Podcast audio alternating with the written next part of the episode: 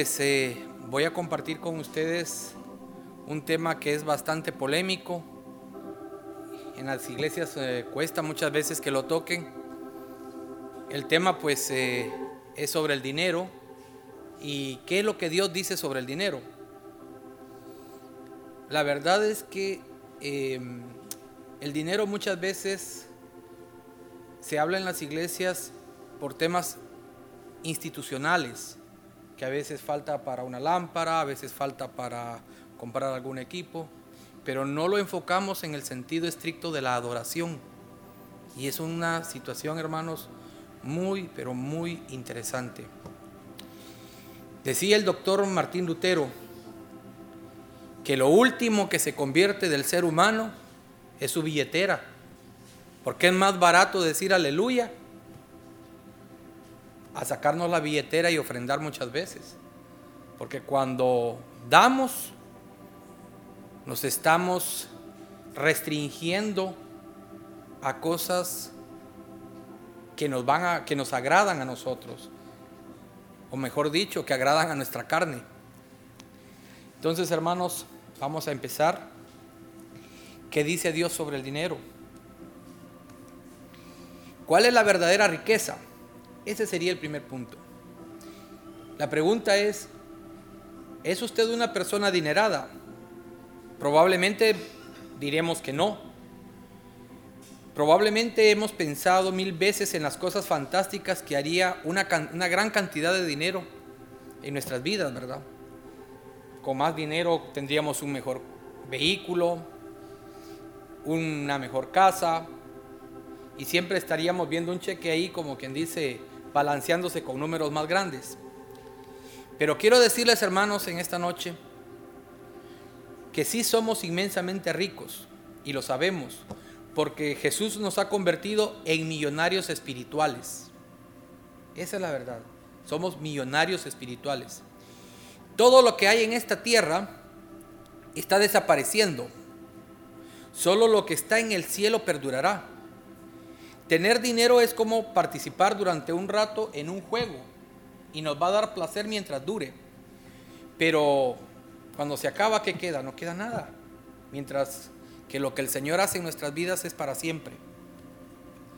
La, Biblia nos cuenta la, la maravillosa historia de cómo el Hijo de Dios, el Señor del universo, se hizo pobre en este planeta para darnos, dice, la entrada al gozo eterno en el cielo. Podemos ver en 2 Corintios 8:9, porque ya conocéis la gracia de nuestro Señor Jesucristo, que por amor a nosotros se hizo pobre, siendo rico, para que vosotros con su pobreza fuerais enriquecidos. Su mayor tesoro, hermanos, es el perdón de los pecados que tenemos por medio de la sangre derramada de Jesús. Por ese, por ese perdón tiene la seguridad de que puede decir que es hermano o hermana de Jesús y podemos reclamar el cielo como nuestra verdadera casa. Ahora, vemos que somos millonarios espirituales. Ahora veamos un punto bien interesante, el pecado de la codicia. Ese es un punto bien, bien importante. ¿Quiénes de ustedes han oído sobre los siete pecados capitales? Estos siete pecados capitales son una lista que realizó el Papa Gregorio I y le diré que en esa lista la codicia ocupa el tercer lugar, aunque en realidad perdón, la codicia ocupa el tercer lugar de los pecados mortales, aunque en realidad, hermanos, los pecados todos son mortales y no son solo siete, son un montón. Y, pero ese número nos da a entender la magnitud de la gravedad de este pecado. Cualquier conversación sobre este punto de vista de la Biblia, dice, debería empezar aquí con el pecado humano común de la codicia. Es decir, el, el, deseo incontrolable, incontrolado del poder del dinero, de la influencia y de la seguridad. Una, es, una actitud espiritual sana respecto del dinero debe reconocer que la codicia es un mal y arrepentirse sol, y que solo por medio del perdón de Cristo puede comenzar la curación. Vamos a leer Proverbios 28:20.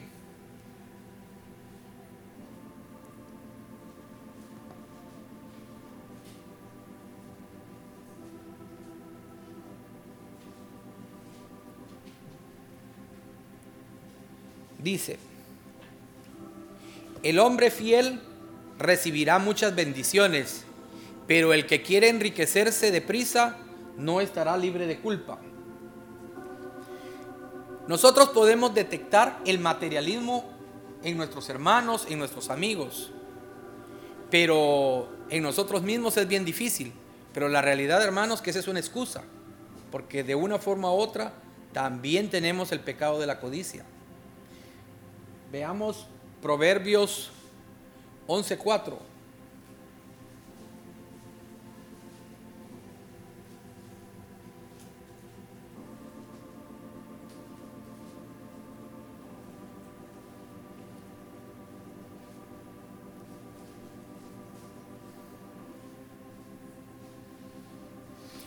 En Proverbios 11:4 dice, de nada servirán las riquezas en el día de la ira, pero la justicia nos librará de la muerte. La justicia librará de muerte, perdón. Ahora, hermanos, si ponemos en perspectiva de quién es todo lo que hay en este mundo, muchas veces vemos al cajero de una tienda, de un supermercado, y que al final del día dice esto es mío. El operador de maquinaria pesada que ha estado manejando un camión durante todo el día decide llevarse el camión para su casa porque dice esto es mío. El dependiente de una tienda, de una joyería, dice estas joyas son mías. La verdad que son necios, hermanos. Esas personas están reclamando cosas que donde ellos no, que no tuvieron origen en ellas y que no les pertenecen. En el Salmo 24.1, ¿qué es lo que dice?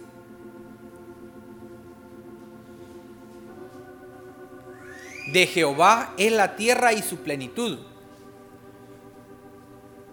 el mundo y los que en él habitan. Entonces, ¿de quién es todo? Todo es de él. Aquí viene una frase que, o un texto que sí, siempre me ha gustado mucho, porque decimos decía este señor um, Andrés Panasiuk, no sé si lo, lo han escuchado, él decía, tenemos un gran sentido de la pertenencia, pues cuando nos dicen en la iglesia, ¿de quién es su vida? ¿De quién es su alma? De Dios gritamos todos. Pero cuando llega la notificación de un banco y nos quiere quitar el carro porque no lo hemos pagado, empezamos a llorar y empezamos a decir, me quieren quitar mi carro. Y se nos olvida que somos administradores de los bienes de Dios. Y si lo están recogiendo es porque Él tiene un propósito. Puede ser que no nos suceda algo en ese carro o que con ese carro pues encontremos un camino de perdición. Pero muchas veces nosotros tenemos la costumbre de, de tomar en pertenencia lo que en realidad no es nuestro. De decir, esto es mío, esta máquina, este micrófono, esto es mío, cuando es del Señor. Y tenemos que tener bien claro eso, porque el Señor tiene un propósito para cada una de las cosas que pone en nuestra administración. Ahora, vamos a ver qué más nos dice el Señor con relación a nuestro sustento, sobre el pan de cada día. Nuestro Dios ha prometido que dará el sustento material para usted y para toda su familia. No lo deja caer del cielo en la misma forma como lo, se lo dejaba caer a los israelitas, ¿verdad? Como el maná. Pero está despierto todas las noches preparando el pan para la mañana siguiente. El pan de cada día, hermanos, quiere decir que Él no está distante y que participa activamente en nuestra vida. Nos da los recursos que necesitamos para cada día. Cuando Jesús nos enseñó a orar, nos, nos invitó a acudir por el pan diario, no a un gerente, ni a un dictador, sino a un padre. Usted puede confiar siempre en el corazón benigno y generoso de aquel que se complace en decir que usted es su hijo y que ha asumido la responsabilidad por nosotros. El Padre nuestro es claro, hermanos. Danos hoy el pan de cada día. Eso está diciendo que Él está pendiente de nosotros. Eh, Proverbios 22, 4.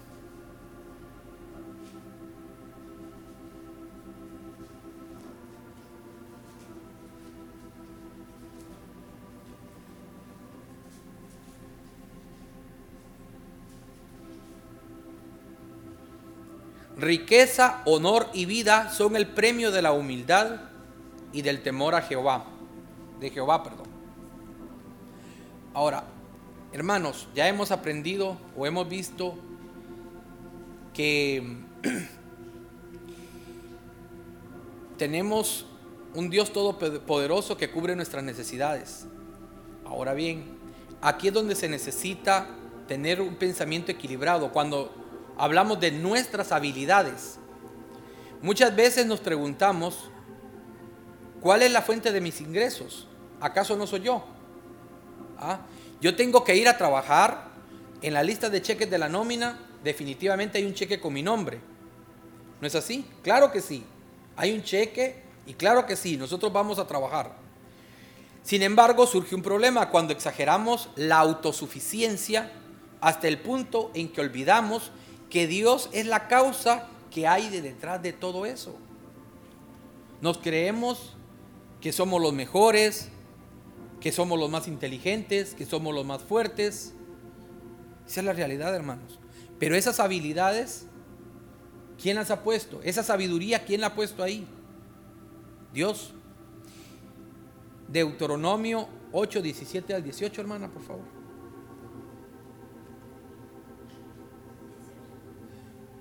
8, 17 y 18.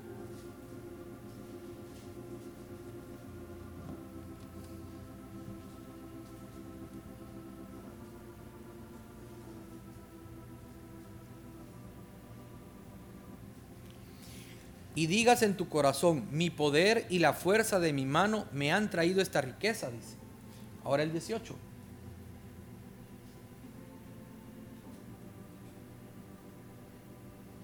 Sino acuérdate de Jehová, tu Dios, porque Él es quien te da el poder para adquirir las riquezas, a fin de confirmar el pacto que juró a tus padres como lo hace hoy. Está bien claro, hermanos. Entonces, ¿a quién debemos nuestra habilidad para manejar? ¿A quién debemos nuestra habilidad para sumar, para restar, para multiplicar, para escribir? A Él se la debemos. No somos nosotros, hermanos.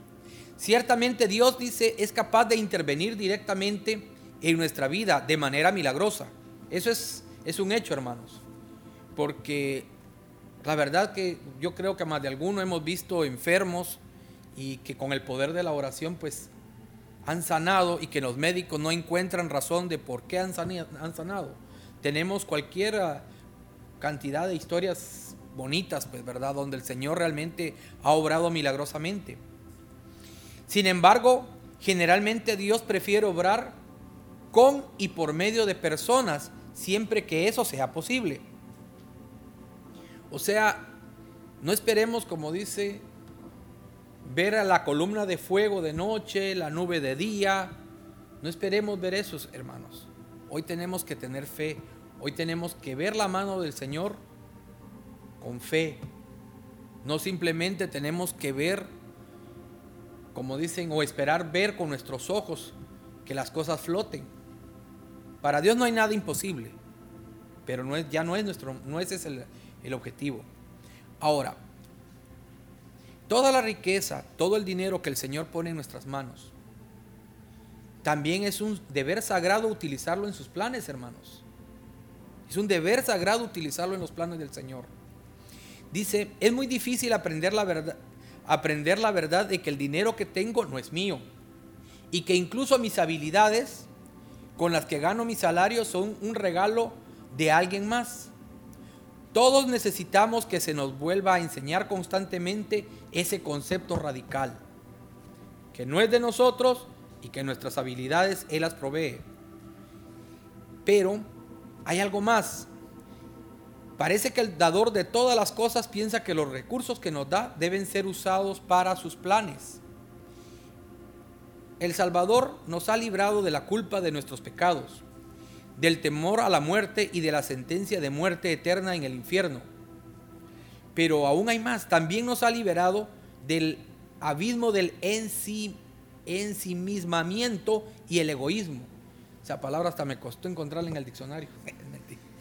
Es liberador y regocijante utilizar los recursos que nos da Dios para el servicio de nuestro Rey. Hermanos, es verdaderamente un privilegio colaborar con la obra del Señor. La verdad que cuando damos y damos de corazón y damos con alegría, hermanos, de veras, de veras, es algo glorioso. No hay en la vida nada como la dulce sensación de ser, dice, un canal para que Dios use su dinero para sus propósitos. Para eso fuimos hechos. Eso es alegría. Ahora veamos también, hermanos, qué dice la Biblia sobre cómo debemos hacer para conseguir el dinero. ¿Qué es lo que realmente es permitido y qué es lo que no se debe hacer? Pero vamos a empezar con, con un versículo, o perdón, con un texto que habla sobre la, la bienaventuranza, perdón, de la sobre Mateo 5.3, bienaventurados los pobres, perdón, Mateo 5.3.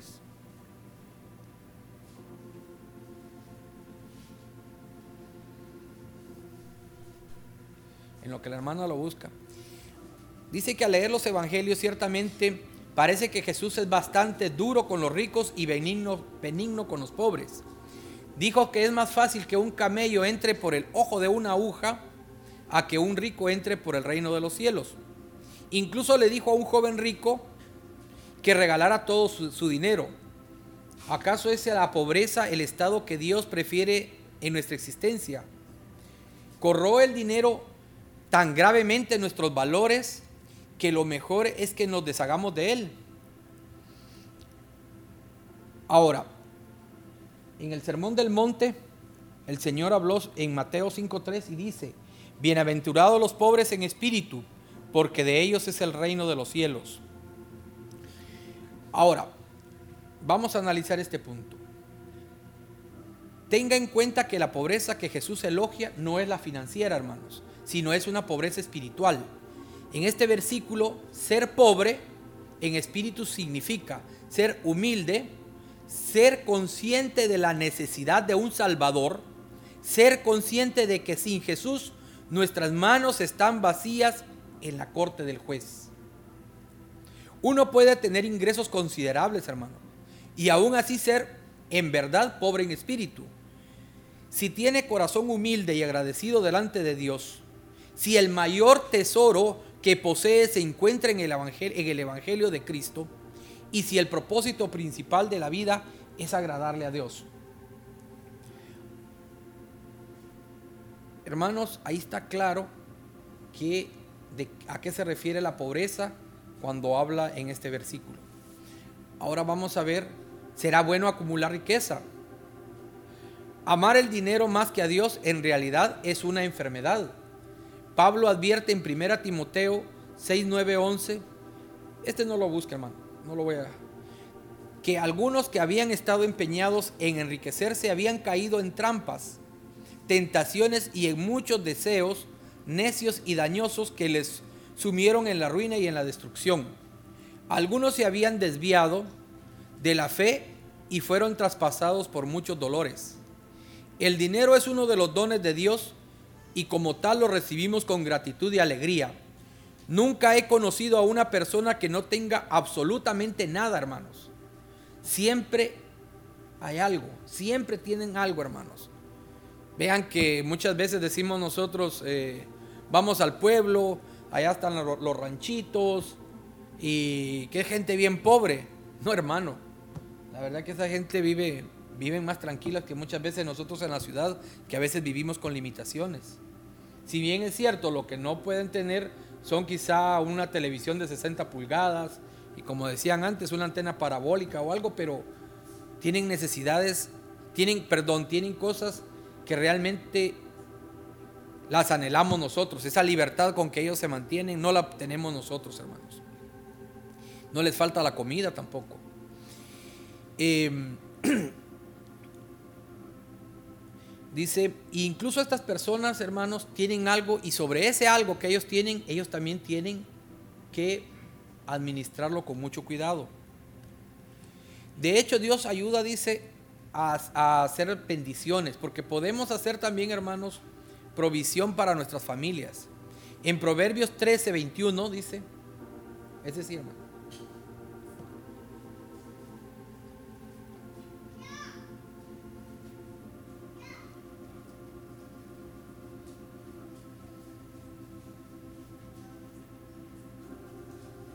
El mal persigue a los pecadores, pero los justos serán premiados con el bien.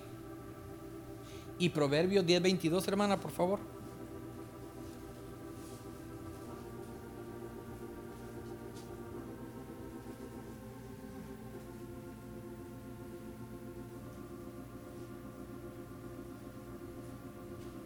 La bendición de Jehová es la que enriquece y no añade tristeza con ella.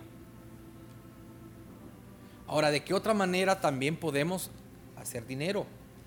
La verdad, hermanos, es que estamos hechos para trabajar. Jesús decía, mi Padre trabaja y yo trabajo.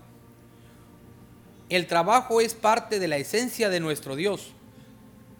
Lo primero que hizo Dios cuando creó al primer hombre fue ponerlo a trabajar, hermanos.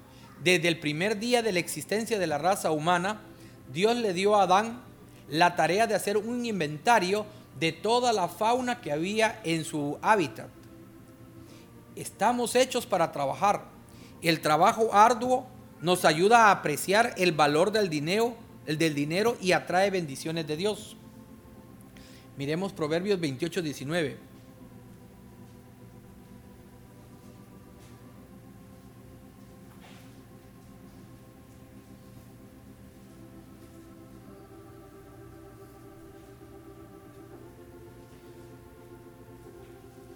El que cultiva su tierra se saciará de pan, pero el que sigue a los ociosos se colmará de pobreza.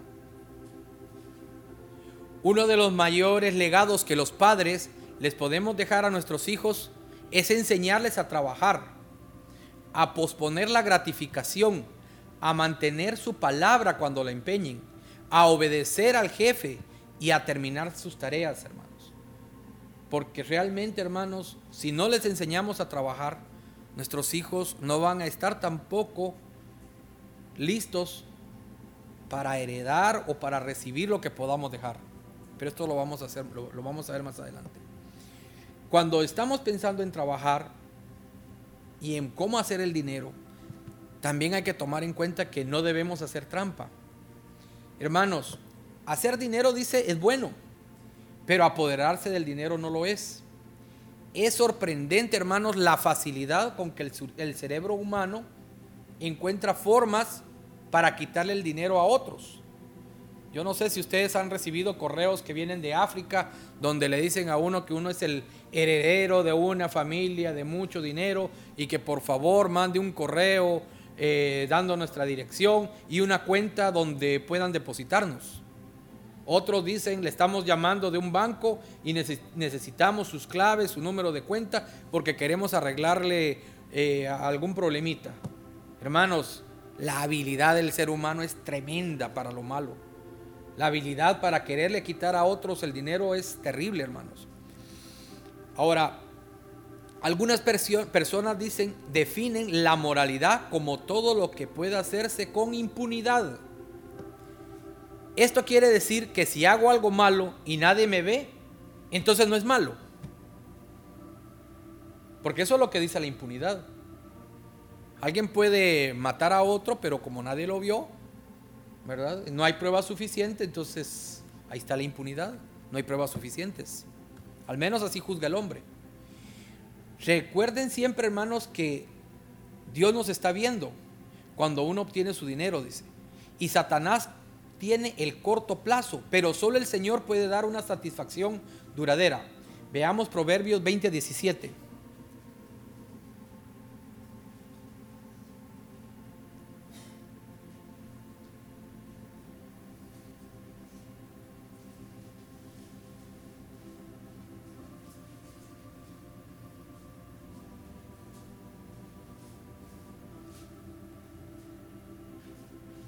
Sabroso es al hombre el pan de mentira, pero después su boca será llena de cascajo. ¿Alguien no sabe lo que es el cascajo? El cascajo es como tierra, hermanos. Como, sí, como tierra. Es tierra, pues en realidad. Que prácticamente no sirve para nada. Ahora, hay otra forma también como se puede hacer de dinero, heredando, hermanos. Esa es una manera legal y moral para adquirir dinero, aparte de trabajar. Es muy loable que la gente haga planes, dice, de sucesión y de hecho les deje un legado a sus familias. Pero hay un problema. Muchas veces el que hereda no espera la herencia y por lo tanto no ha hecho planes. Y eso lo puede conducir a hacer gastos extravagantes o gastos repetitivos o caer en situaciones, hermanos, de perdición, que muchas veces es lo que hemos visto con familias adineradas que heredan a hijos que, que nunca les enseñaron a trabajar y especialmente nunca les enseñaron el valor del dinero. Y realmente ahí es donde viene la perdición de estos jóvenes. En Proverbios 20, 21 dice, por favor hermano.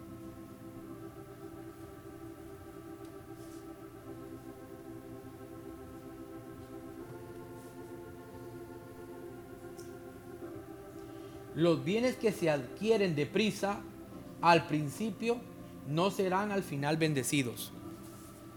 Tremendo mensaje, hermanos. Ahora, es lamentable la característica de la vida humana es que tenemos a no respetar el dinero por el que no tuvimos que trabajar. Ese es el problema, que no respetamos el dinero por el cual no tuvimos que trabajar. En mi tierra hay un dicho que dice algo así, lo que no nos cuesta, hagámoslo fiesta. No sé si aquí en Honduras, pero allá en Guatemala es muy popular ese dicho.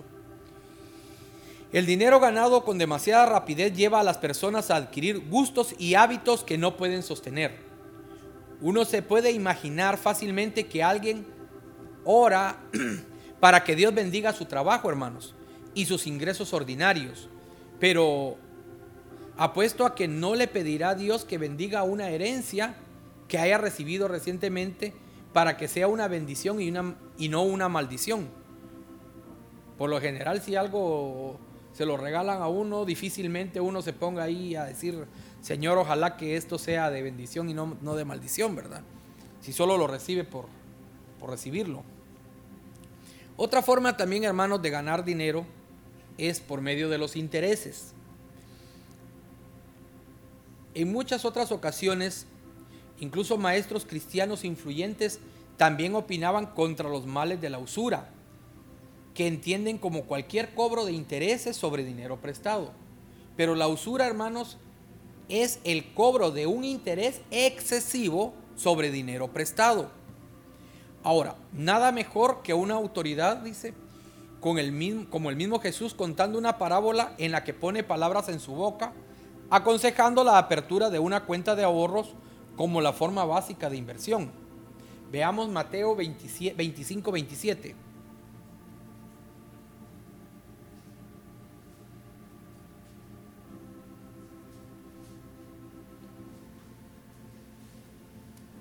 Por tanto, dice, debías haber dado mi dinero a los banqueros y al venir yo hubiera recibido lo que es mío con los intereses sea, esto es válido, hermanos.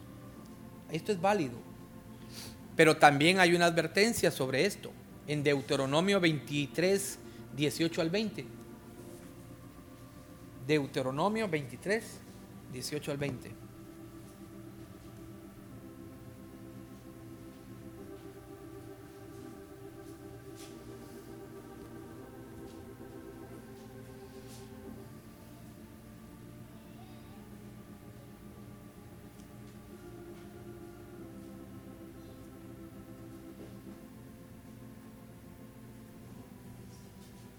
Perdón, 23, 18, hermano. Así está bien.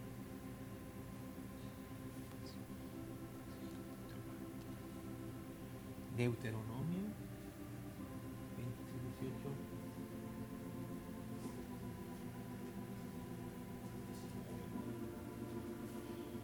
Veamos el 19.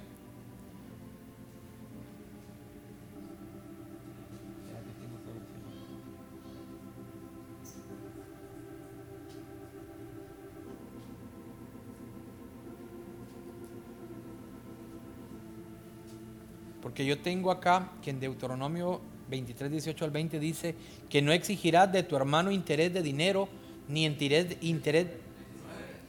Ah, es el 19, ¿verdad? No exigirás de tu hermano interés de dinero, ni interés de comestibles, ni de cosa alguna de que se suele exigir interés.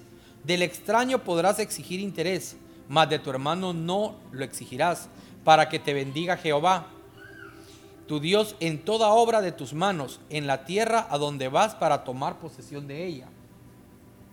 Es una bonita advertencia, hermanos, para que reflexionemos también sobre lo que decía al principio, que nuestro Creador también quiere que el dinero que ganamos sea utilizado en su obra, cuando realmente hay una verdadera necesidad que podamos colaborar con hermanos de una forma sana, por supuesto.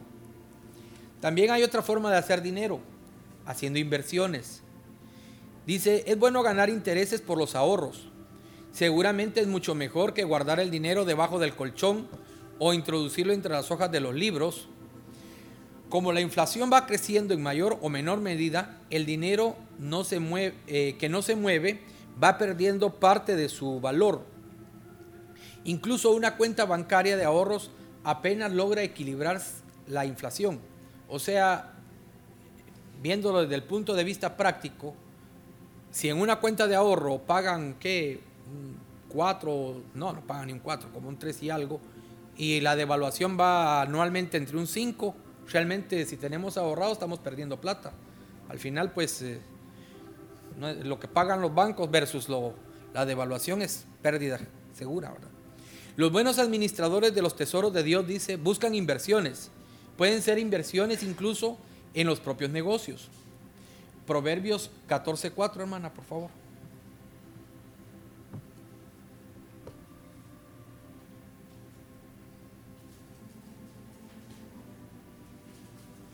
Dice, sin bueyes el granero está vacío, por la fuerza del buey hay abundancia de pan. Es costoso adquirir y mantener animales de carga, hermanos pero con el paso del tiempo multiplican la producción agrícola. Una actividad empresarial que esté bien dirigida y satisfaga las necesidades de la gente va a crecer más rápido que el interés en una cuenta de ahorro. Jesús describió este proceso de todos los tiempos. Mateo 21, 33, hermano.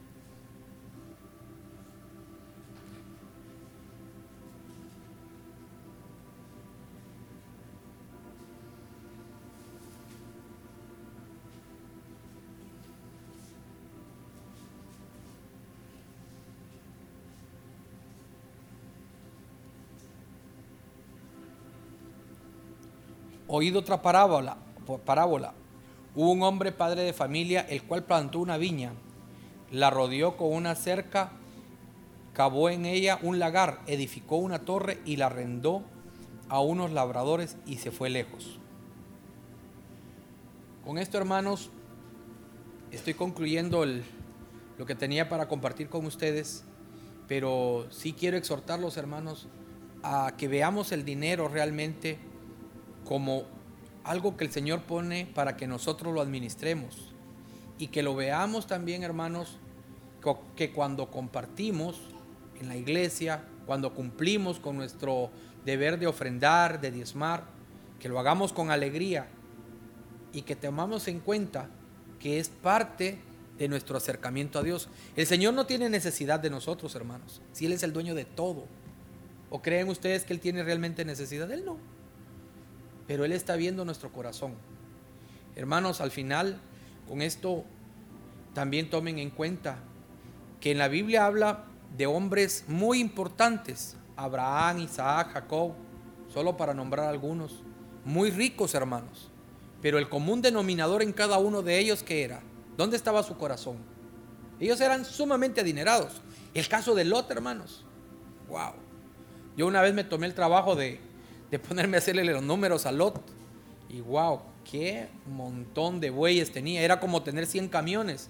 Hablaba que tenía creo que 200 eh, yuntas de bueyes y bueno, todo entre camellos y todo era un montón. Y realmente le digo, ese hombre era muy rico, hermanos. Y la verdad, pero ¿dónde estaba su corazón? No estaba en la riqueza. Estaba ahí arriba, hermanos. Estaba con nuestro Creador. Y como verán ustedes, lo llevó de la abundancia, de la riqueza, a una prueba terrible. Luego fue levantado y multiplicado lo que tuvo, porque nunca perdió la confianza en nuestro Creador. Hermanos, los exhorto a que pensemos bien dónde tenemos nuestro corazón, porque también habla la palabra que donde está nuestra riqueza, ahí está nuestro corazón, donde está nuestro tesoro, ahí está nuestro corazón. Y nuestro corazón tiene que estar puesto en Jesús, en nuestro, en nuestro Creador. Dios los bendiga, hermanos. Buenas noches. Y muchas gracias.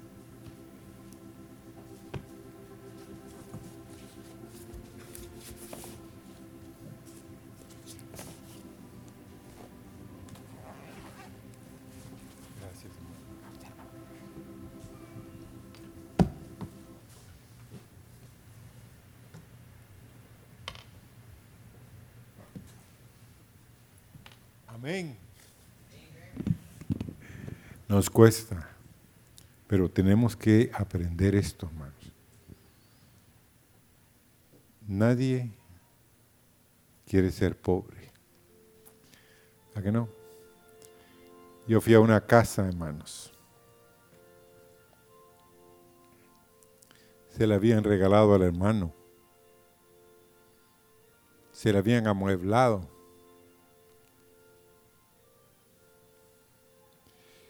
Y entonces dijo el siervo,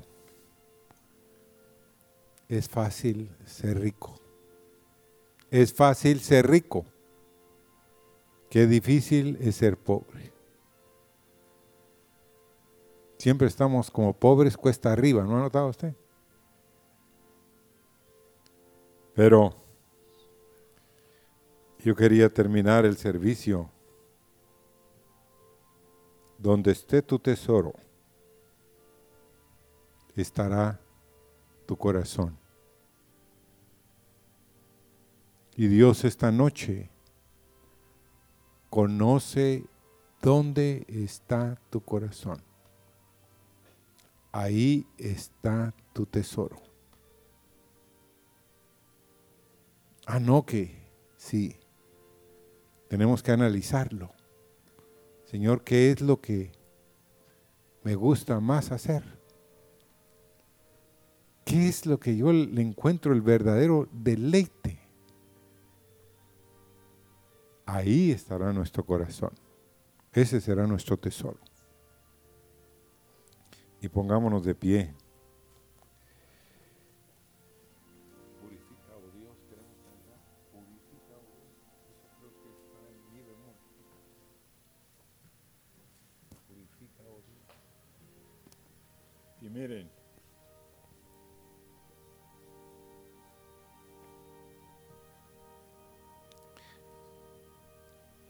Esta noche yo me encontré con el Señor, con ese canto que vamos a cantar, que lo tocó la orquesta. Purifica, oh Dios, con tu fuego santo, tu templo. Amén. Purifica, oh Dios.